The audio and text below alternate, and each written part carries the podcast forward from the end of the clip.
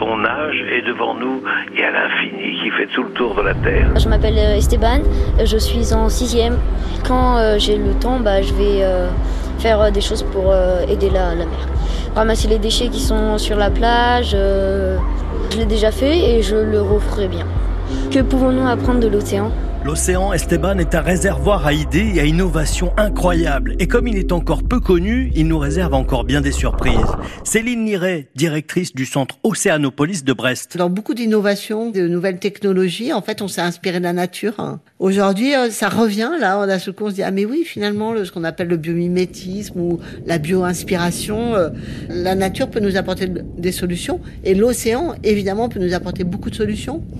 Là, on est en train de travailler sur justement euh, des algues, puis d'autres produits issus du milieu marin qui pourraient remplacer une partie du plastique, du potentiel des algues. Et, on en est finalement qu'au début. Il y a un champ des possibles assez incroyable. L'océan nous apprend à rester humble. Et pour Christian Bûcher, historien spécialiste de la mer, il est comme un livre ouvert prêt à nous délivrer tous ses secrets. Si on regarde la mer d'un autre regard, on s'aperçoit qu'elle est en avance sur nous. C'est-à-dire, si vous considérez la mer comme un livre ouvert, si on regardait comment elle travaille, vous verriez qu'elle sait faire des trucs qu'on ne sait pas.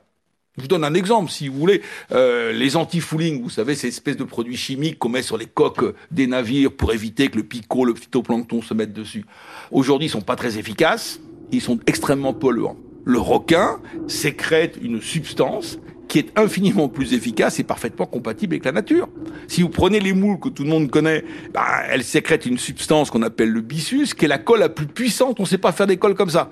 Ça colle bien sur le rocher, même dans l'eau, et ça vous étonne pas, même dans l'eau de mer. Donc vous voyez, la nature, au lieu de la détruire, au lieu de se servir sans la regarder, admirons-la, émerveillons-nous. Elle sait faire des trucs, elle nous indique le chemin et de manière parfaitement compatible. Plus on travaille, plus on se rend compte que ce qui est bon pour la planète est bon pour l'homme. Et en plus, et ça parfois encore, on ne le sait pas toujours, nous émanons de la mer. On sait en toute certitude depuis la fin des années 90 que l'homme, pas l'humain, hein, quand je dis l'homme c'est l'humain, émane du milieu marin.